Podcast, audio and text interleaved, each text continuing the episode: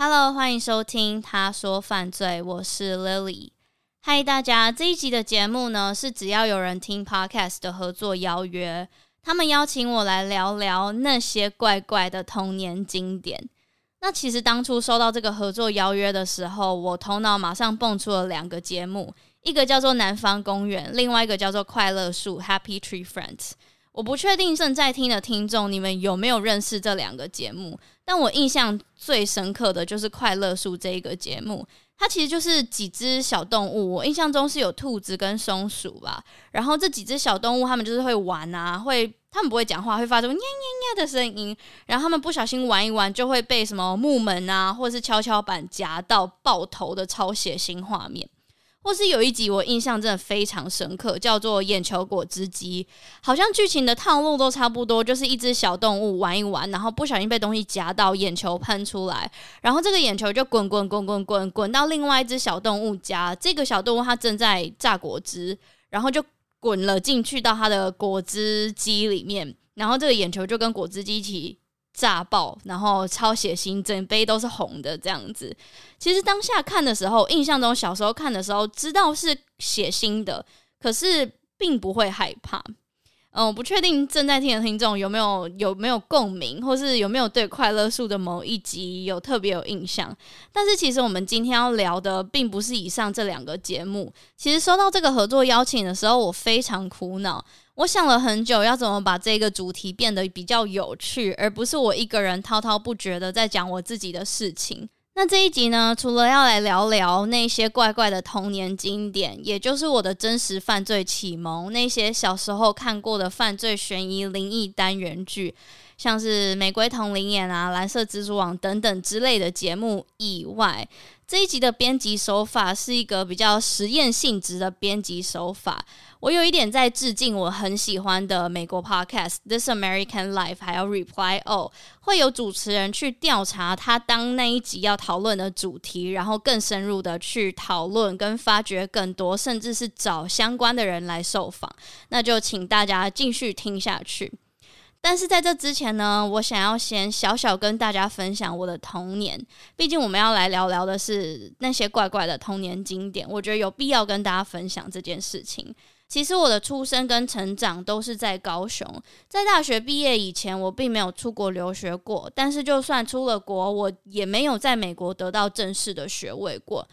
那小时候，因为我爸妈工作的关系，我在读幼稚园以前有很长一段时间都是跟阿嬷住在一起的。那开始上课以后，寒暑假也都会住在阿嬷家。所以小时候在阿嬷家的印象呢，就是她也没有要求我要完成我该完成的作业，甚至没有要求我需要考几分，而是让我想看电视就看，想玩玩具就玩。那讨论到这一些犯罪悬疑灵异经典呢，其实也是我跟阿嬷睡前一定要看的电视。我们会看当天重播的《戏说台湾》《台湾奇案》等等等等的节目。那这些戏剧对我来说，我第一个联想就是跟阿妈一起躺在草席上的回忆。那第二个印象就是这些戏剧的剧情都会演民间习俗，甚至这一些剧的剧情免不了会出现厉鬼啊、冤魂啊、杀人凶手啊，还有很无辜被杀的受害者。那就像我前面提到的，这一些剧可能。在我的心中种下了一颗喜欢悬疑犯罪这样子主题的种子，所以今天这一集想要带大家来回顾，在我们成长的过程中看过的那一些台湾犯罪悬疑灵异单元剧。那今天这一集也有访问到当时制作这些节目的其中一位导演丁梦龙导演。在这一集的节目中，我们会提到这些节目它的发展跟没落，还有在那个年代大家为什么会喜欢这样子的主题？那为什么什么原因这些节目会没落？像我也很好奇，现在这个时代，在欧美国家，犯罪悬疑灵异主题的剧这么热门，可是它在台湾为什么不再兴起了？那如果对这些问题也有兴趣的听众们，请听到最后。那今天的节目我们就正式开始喽。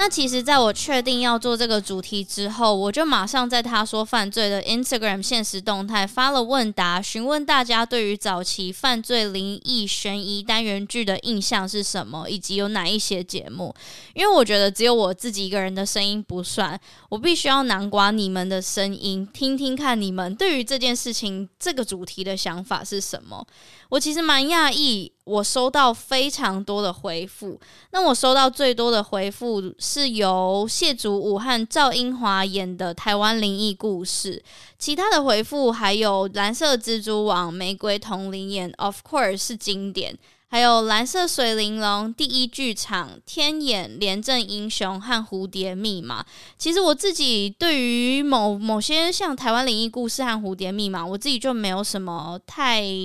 多的印象。那我问大家，对于这些节目的印象有什么？最多人回答的是圣竹如。我自己的印象也是，我觉得有看过这些剧的人，对于圣竹如的声音是完全没有办法忘记的。像是什么李组长眉头一皱，发现案情并不单纯，这一句话在我头脑里面，连那个声音我都完全想象得出来。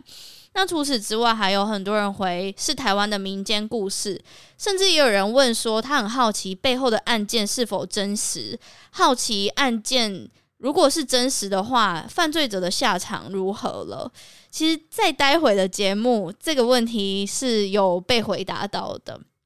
那当然，也有人说，蛮多人说是台湾发生的真实案件。那很多人说，做这样子的主题是来警示世人的。还有有些人说，他印象最深刻的一集是某一个剧里面有翻拍井口真理子的事件，然后在这个事件中，剧情还有被加入灵异有关的剧情。有人说他觉得台词很荒谬，但撇除灵异的部分，其实又很真实。有人说他小时候被吓到睡不着，甚至妈妈说看了会学坏，妈妈不让他看。有人说是肥皂剧，剧情被夸大，刻意要演出狗血的剧情，但是都被反映出早期台湾的社会样貌。其实我对于这件事情非常有同感。我自己在查资料的过程中，我也讶异在剧情方面。展现出来，台湾在这二十年进步了多少？那这件事情我待会也会提到。有人说“天地有正气”，我知道这一句是啊，是某一个剧《蓝玫瑰瞳铃眼》的 intro 吧，开头“天地有正气”，然后是一个女主持人说的。有人说他觉得音乐很好听，案件很恐怖，可是也有人说演员演技很差，但是真的好好看。至于为什么演技很差呢？今天这一集也会回答你。我现在可以做一个简短的回答，就是早期这个单元剧它的预算其实非常非常低，但是因为太多人爱看了，所以他们在每一个礼拜在很多时段都有，那就跟现在的八点档一样，要用很低的成本去租摄影棚，去用呃剧组，或者是要编剧在。时间很着急的当下，生出很多剧情，那当然就会造成演员的演技很差，因为他们根本没有时间练习，或是编剧的本很差，因为他们根本没有时间写，这都是当时遇到的问题。那今天这一集，待会你们也可以听到丁梦龙丁导演自己再来陈述这个事实。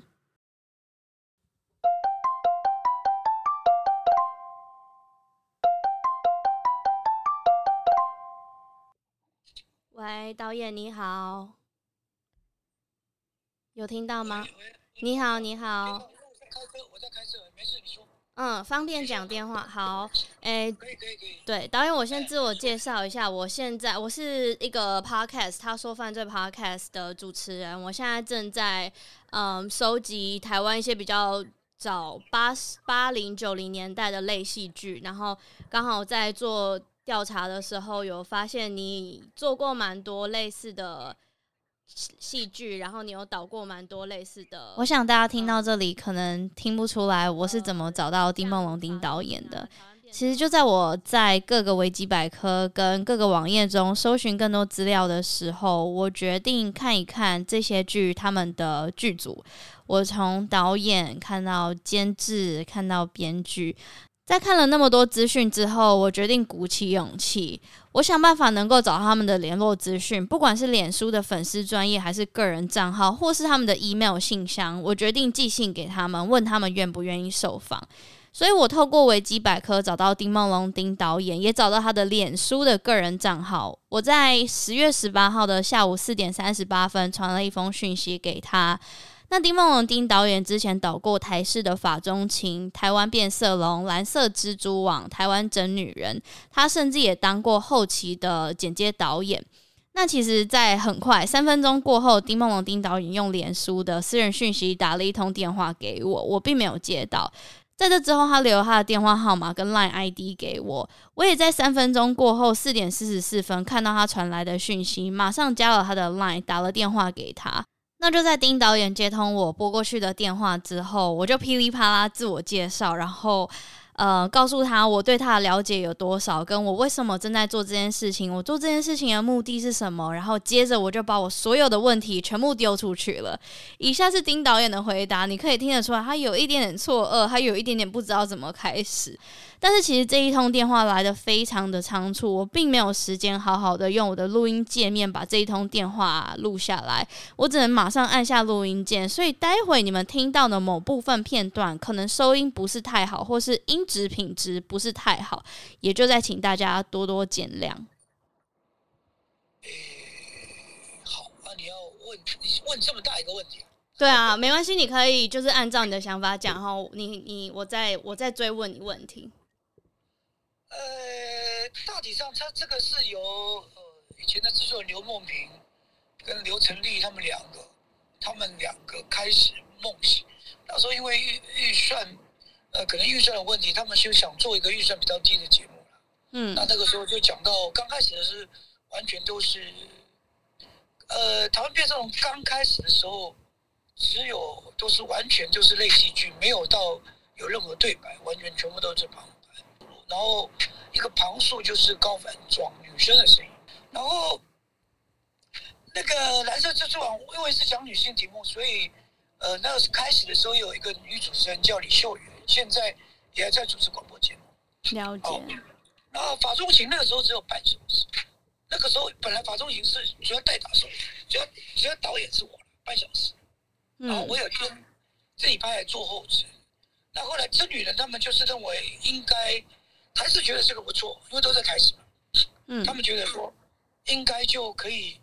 呃，再再开一些，他们就讲台湾女一些历代女人的故事。像我就做过血血，我拍过血血红的。呃，因为刘刘成立当初是，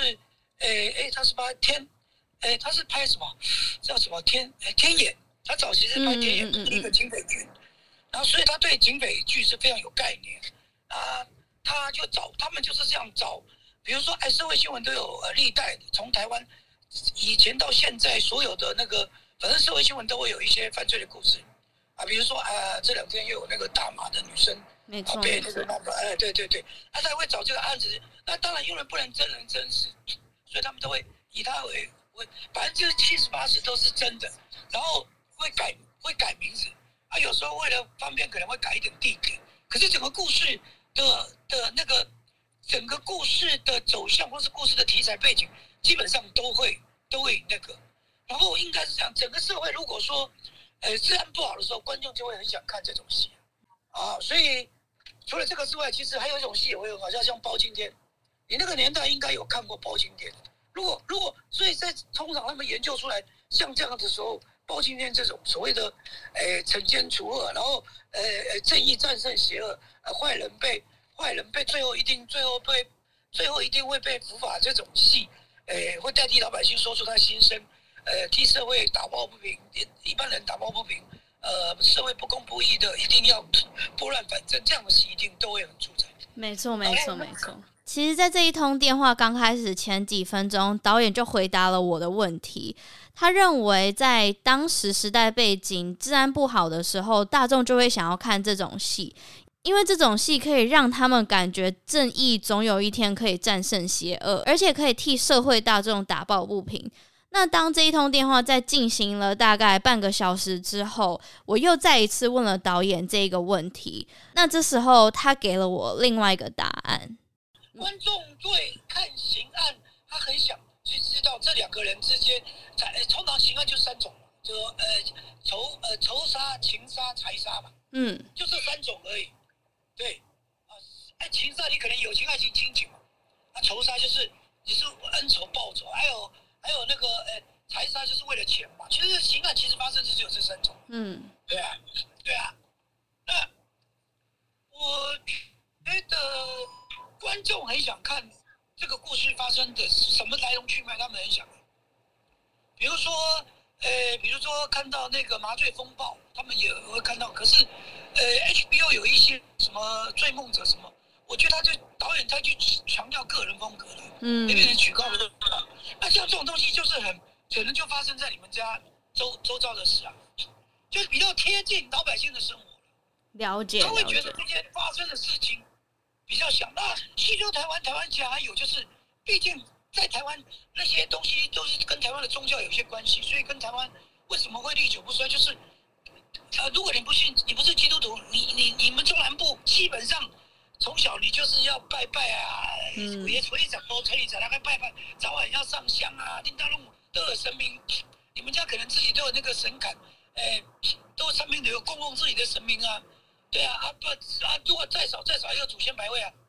对啊，啊不啊，如果出一十五有的时候这你要去出远门要干嘛？甚至你考大学你考都都会去拜，哎呀，啊不就是台湾人的信仰？在这个回答，他给了我第二个答案，也就是台湾人的在地性、草根性以及在地民间信仰。那在这里，他讲的是细说台湾和台湾奇案这样子的主题。那其实，在这一通电话里面，导演也有跟我提到他当时过去拍摄这一些单元剧类戏剧的制作经验。他说到，他当时为了要满足电视台的需求，他必须要拍好拍满。有的时候，一个题材或是一个案件没有办法满足电视台的需求，怎么办？那就只好再让演戏的人去回想过去的情境，去播过过去曾经播过的地方。接下来，你们听听看导演怎么说。就他的戏拍法很奇怪，就是你叫又就是要情境模拟，就是你等下哎，这 A 演员跟 B 演员你们两个等一下从从甲地走到乙地啊，然后我因为旁边副导就会念一段啊，他们两个哎从在夕阳里面漫步，感觉他们非常的恩爱。但是这一段如果是五秒，那导演就要给五秒的画面。这种戏重要是要有一个很强的后制导演，就是他把所有戏在哪个点要下钩子，就是。到这个点，凶手快要被找到了，还是有两三个人都是凶手。那他观众还不知道是谁的时候，你要把那个停在那里进广告点。万一不够长怎么办？我们就会要去讲啊，这个女主男主角如果马上要被抓到，抓到的时候要送上送上警察局的时候，我又会帮他写回忆啊。他走在路上，他就在想当初如果不是因为这样子，他会怎么样？他把他画面就重复。就是因为你一定要，因为电视台有严格播出的时间，就是你不能少于七。还有一个，比如说七十二到四七十四，因为他一个礼拜一集，如果变色龙来讲，那所以他同时要有三组到四组的导演在拍，因为你有前置，编剧要去找题材，找题材他们开会适不适合啊？因为那个杀人案很多，刑案非常非常多，所以他们也要有区隔性，所以他们找在在收集资料的时候其实非常辛苦，因为。他要去找台湾的，从民国四五年五四十年代、五十年代、六十年代、七十年代、八十年代到你那个时候在九十年代的所有的社会新闻，要去找，然后有雷同的可能就要删掉，然后有些很血腥的，因为那个时候虽然好像分级没有那么清楚，可是基本上他也不可能让你白刀子进红刀子出，所以都在讲情境。那杀杀人的行为，可以那个时候因为还可以描写的清楚一点。不像现在，你稍微写旁边就打，旁边就很无聊。那个 NCC 要我们打一个，就什么啊，这个戏剧效果全部模仿啊，你这个是谁不知道？你电视剧出来就假的。那就像导演说的一样，在当时电视台的分级其实没有像现在这么明确。不过这样子类型的戏剧啊，在当时也产生了一些舆论和争议，像是有人说他们认为这样子的剧情会过度简化犯罪的原因，然后会产生模仿犯。甚至在早期，台湾变色龙也曾经有一起案件是直接用了当时那个案件的真实被害人以及加害人的名字，引发了一连串的。侵害隐私权的讨论。那在这之后，其实相关的类戏剧都有刻意改变案发的地点跟案发相关人的所有名字。除此之外，不只是这样子的类戏剧，像是你们现在正在听的真实犯罪 Podcast，也会有一群人在讨论这样子详细描述犯罪过程的内容是否有诱发犯罪的可能性。最后呢，在这一段结束之前，我想要先说我的感想。我不确定丁导演会不会听到这一集，不过我真的蛮感谢他愿意提供这个机会，让我得到更多这样子单元剧和类戏剧的知识。那也谢谢他回答我的问题。其实这一通通话我们长达了快要五十分钟，你们刚刚听到的是比较精华，甚至有。针对我的疑问回答的地方，那在这一通电话的尾声，其实我们聊了这样子低成本的单元剧类戏剧和那一些高成本，甚至是会入围金钟奖的那一些戏剧的比较。丁导演希望我可以呼吁跟利用我的平台跟大家说，这样子的低成本类戏剧还是需要关注的。制作组的人其实大家都一样，都是一样辛苦的。不过在金钟奖可能有这个机会和平台，让大制作的戏剧得到更多的光彩。但导演希望一样的关注度也可以落在那一些比较低成本制作的节目以及制作组上面。最后的最后，还是要感谢他愿意接受我访问。那在这里，我想要自肥一下，让他告诉大家为什么他会接受我访问的原因。我为什么同意接受你访问？是因为你很努力的做功课，你把你把台湾真女人跟法中情都都讲出来。其实这次接了这个合作，为了想要挑战这样子节目制作的类型啊，我总共传了七封讯息给不同的人，那他们都是早期有制作这一些节目的编剧、导演跟监制。不过就只有丁导演回我讯息，所以我真的很感谢他。其他的讯息我刚刚看了一下，全部都是未读的状态。其实有可能我找错人，也有可能他们根本没有在用 Facebook，我我们不知道。不过我相信，刚刚那一段有给不知道什么是类戏剧的听众，或是跟我一样年代看着这些剧长大的听众们一些基础的概念。那我这边再 recap 一下，简单来说，类戏剧是民国八十年到九十年，或是西元一九九零年代末期，台湾开始很流行的一种电视剧。那它是以单元剧的形式在呈现的，每一集是不一样的主题。多数加广告是一个半小时的节目，而且他们播出的时间都是晚上八点到九点半那种台式、中式、华式非常热门的时代。它的剧情多数是描述台湾早期发生的社会案件，还有一些男女不伦恋啊、黑社会的传统等等的，有一点像是现在的 Netflix、HBO 的犯罪影集。不过你要想象它的品质可能是只有百分之一，它是非常粗糙的，就跟前面听众有提到，不论是美术、灯光、服装，甚至是演员的演技品质都真的没有很好。但就有听众说，他觉得就算没有很好，还是觉得很好看。可是不要看他这样子哦，这样子的戏剧。在当时收视非常好，这些戏剧就跟你们现在在收听的这个真实犯罪 Podcast 一样，他们演绎了很详细的案发过程，而且他们还有一个很特别的特色，就是他们找了旁白来串场。这些旁白有高凡君，有盛竹如，这些都是我们现在提到这一些剧我们忘不了的重点。那这些剧呢，最后不只是犯罪案件而已，他们甚至演变到民间传说，甚至也加入了灵异成分的存在。那接下来我就要跟大家分享，我利用了我的侦探头脑，在网络上收集跟同整了各个相关的资讯，跟你们分享这样子犯罪悬疑灵异的单元剧它的发展史。其实第一部这样子类型的剧，我们要回到一九九三年。在华视出现了一部剧，叫做《终结档案》，这是第一部这样子犯罪悬疑灵异类型的剧。但很可惜，这一部剧的收视率不突出，它总共只播了十三集就结束了。接着是要一直到一九九六年台视播出的《天眼法医奇案》，才真的开始带起流行。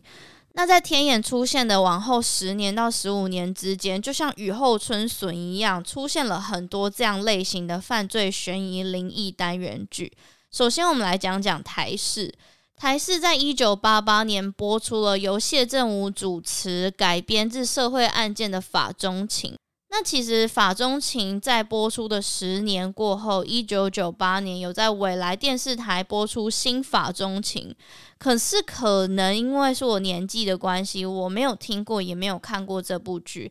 但我在网络上查了一下，它曾经播出的集数，有一些集数的命名蛮有趣的，有的集数叫做《泛音女魔头》，还有《陈小琪少年事件》。迷情 DNA，还有啤酒下毒案，其实这些命名我都觉得跟好像某一些真实犯罪 podcast 或是我自己的集数名字命名有一点像。那接下来讲完法中情之后，再来是台湾变色龙。台湾变色龙在一九九七年播出，那在同时同一档还有蓝色蜘蛛网。接下来再过两年，有一九九九年播出的玫瑰瞳铃眼。那这三个节目就比较像是我们认识的类戏剧模式了。无论是熟悉的圣竹如大哥，或是高繁庄的旁白声，或是节目命名的排列组合，像我觉得蛮有趣的，就是一定要台湾叉叉叉，或是一个颜色后面再加三个字，而且这些颜色多半是红色、紫色或是蓝色。那这三个节目，他们的剧情的话，就多数是以模拟的画面去呈现犯人的犯案动机。剧中会有人扮演警察，或是检察官、刑事局的负责人等等，去演出那个整版的流程，就像李组长一样。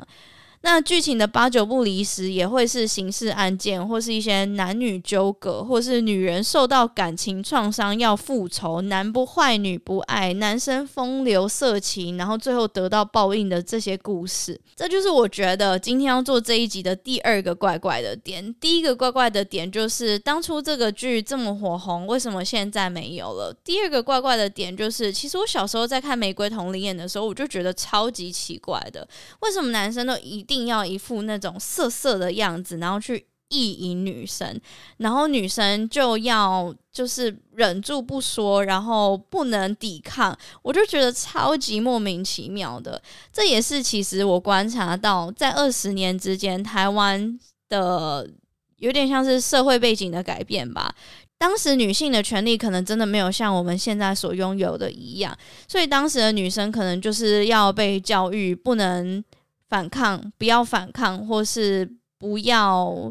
嗯，有点像是大事化小，小事化无的感觉。这是我觉得第二个怪怪的地方。但是透过这一点，也观察到我们在短短二十年间，女性权利的变化到底有多少。那接下来，嗯，像我刚刚讲的，这个节目的风格跟形式，就在台湾变色龙，还有玫瑰瞳铃眼、蓝色蜘蛛网，就这样定下来了。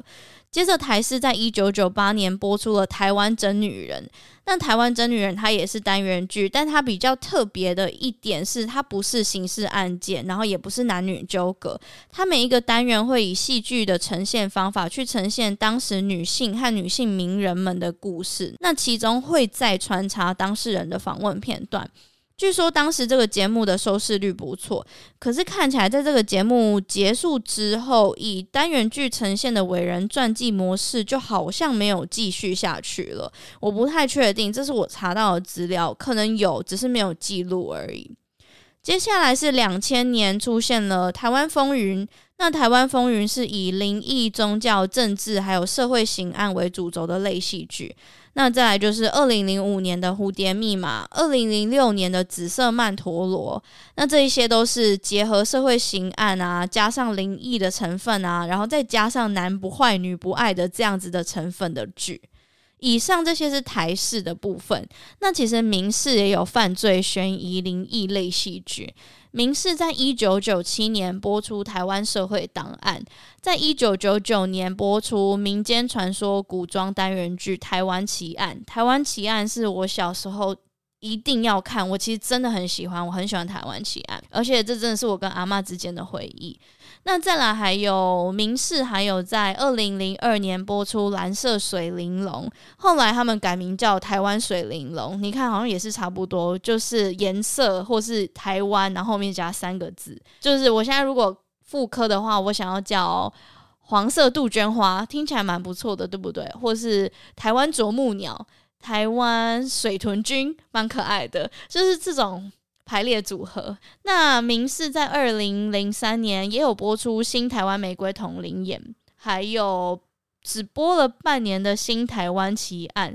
加上现在其实他们还有继续播的续作，叫做《台湾传奇》。可是，在二零零零年，就是千禧年过后，我们就可以观察到这样子的类戏剧，他们可能变得没有像以前这么多人收看或收听，而且也变得比较短。像《新台湾奇案》也只播了半年，不过《台湾奇案》其实在当时一九九九年的时候播了非常久。那讲到古装单元剧，其实也不可能忘记在三立台湾台播出的《戏说台湾》。《戏说台湾》现在是我阿嬷还还很爱看的剧。那《戏说台湾》应该是这类型最长寿的戏剧了。我查到的资料，它是在一九九九年开播，在两千年因为灵异的内容有争议，所以停播。在两千零二年改播《新戏说台湾》，然后到现在一直都还有在播出。不过，细说台湾的剧情应该不用我多说了。应该我在想，在座的听众只要是台湾人，可能多少都有印象。他们摆脱社会的刑案，而改播有因果轮回的劝世意味的民间信仰的剧。那他们里面会加入台湾民间习俗啊，还有一些鬼神元素。他们拿掉了我们熟悉的旁白注解，单纯只用了演绎的模式。那剧中的人物是穿古装。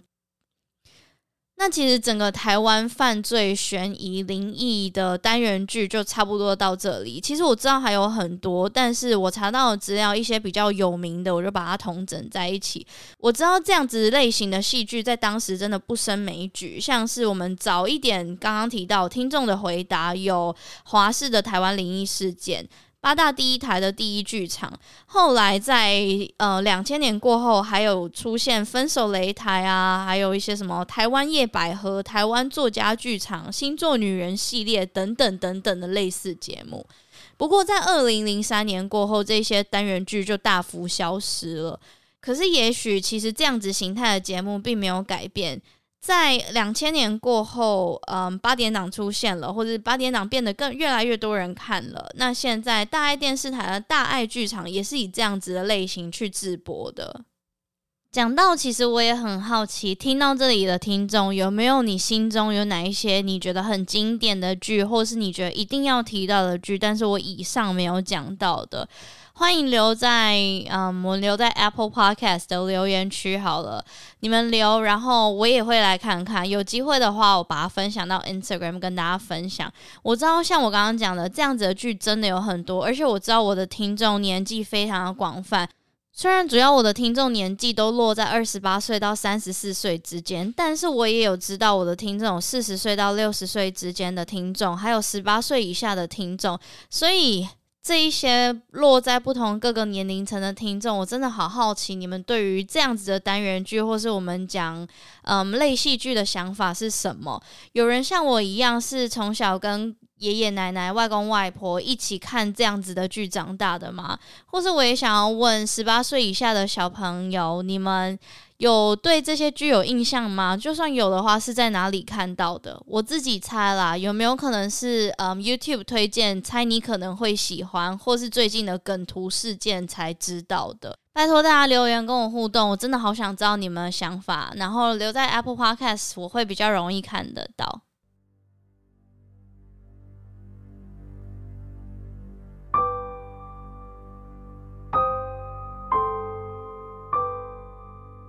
那在节目结束之前，我想要跟大家分享一个新加坡的真实犯罪 podcast，叫做 Heinous。Heinous 这个单字通常有可恶的、凶残的意思，通常它会被拿来形容一起残忍的犯罪案件，或是一个残酷的凶手。那在这个 podcast 节目里面呢，主持人会分享在亚洲地区发生的又残忍又残酷的案件。例如，在新加坡发生的吕伟天雇凶杀妻案，还有日本的推特杀手白石龙浩的作奸九尸命案。那这个节目主要的讲述是用英文，我会把这个节目的收听连接放在资讯栏里面，大家有兴趣可以听一听。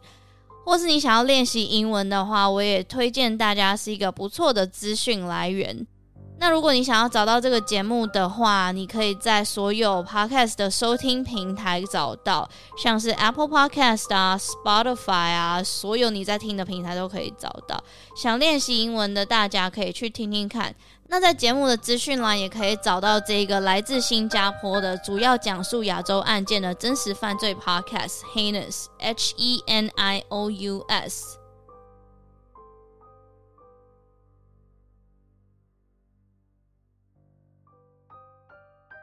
最后呢，很开心这一次可以接收到只要有人听 Podcast 的合作邀请。那这个月的主题呢，是重看那些怪怪的童年经典，发现里面暗藏玄机。这一次参加这个串联计划，还有另外四个节目，有 Sex Chat 谈性说爱、尼尔喝牛奶、帝国大学台湾文学部，还有只要有人听就好，以及我他说犯罪，总共五个节目，一起来聊聊小时候看的那一些作品，去发现里面暗藏的玄机。所以，如果你们也喜欢这个主题的话，不妨可以去听听看其他节目都是聊聊什么样的内容。也很感谢他们丢了这么有趣的题目，让我能够稍微针对引发我的真实犯罪魂的这些小时候的戏剧来做研究。也很感谢他们的邀请，让我终于决定尝试了这个我想要试很久的这一种比较实验性的编辑方法，或是以我这个主持人为主轴去研究跟调查的这种企划。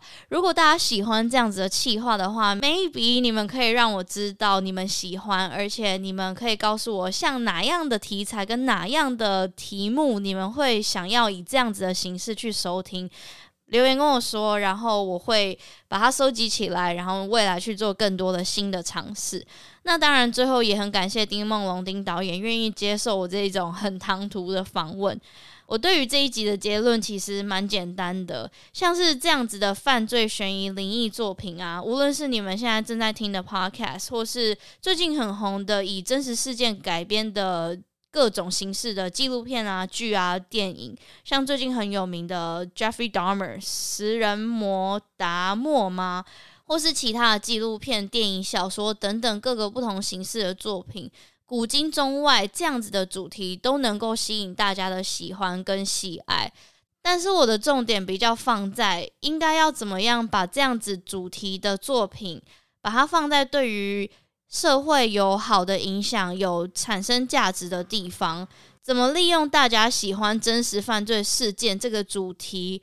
A.K.A. 发生在别人家庭里悲剧的这一种题材，来协助改变社会跟改变实际上发生的事实，是让大家认识危险吗？是让大家知道危机在哪，不容易掉入陷阱吗？或是像最近美国 Serial Podcast 或是 My Own Backyard Podcast 深入调查一起案件，结果最终协助警方破案，或是协助一个进入焦灼的案件有新的发展，或是还给一个无辜的人清白吗？这是我的结论。我觉得不是不能讨论这些事情，而是我们应该要怎么样？嗯，把这些事情放在让世界上或者在社会上有一些好的转变，因为其实真实犯罪娱乐化这件事情固然造成的道德冲突一定有。就我所知，也有一群人在反对像我们这样子的创作声音。他们认为这样子的创作对存活下来的受害者不公平，甚至有揭发他们的创伤或是报道不实的可能性。像是我前面讲的，也有可能主持人加油添醋，造成受害者再次创伤的也有。当然，也有人提到这样子的类型会引发犯罪，产生模仿犯的可能性。像我前面讲的，台湾变色龙曾经完全没有更改被害人和加害人的真实姓名而产生的舆论，或是有侵害他人隐私权的可能。但我认为这些都是创作者本人必须要思考更清楚的地方，甚至这也是创作者必须要承担的风险和责任。我的结论是，真实犯罪内容的确有争议，这件事情我不否认。但是应该要怎么样创造正面的影响力，这件事情也是我最近一直一直在思考的事情。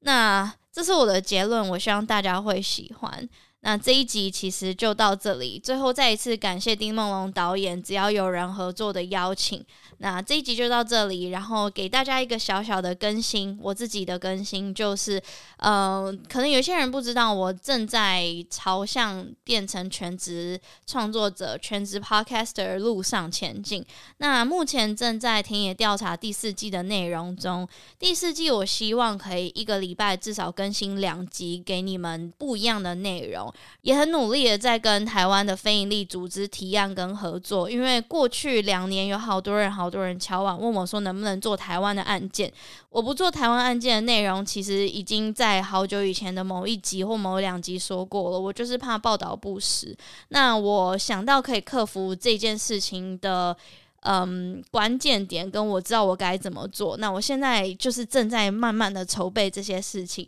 希望顺利的话，第四季可以在今年年底上线，或是明年年初上线。那我们很快就可以见面了。呃，谢谢大家的等待。那最后，我是 Lily，好久不见，谢谢你们收听到这里。那我们就 I will see you next season, maybe，或是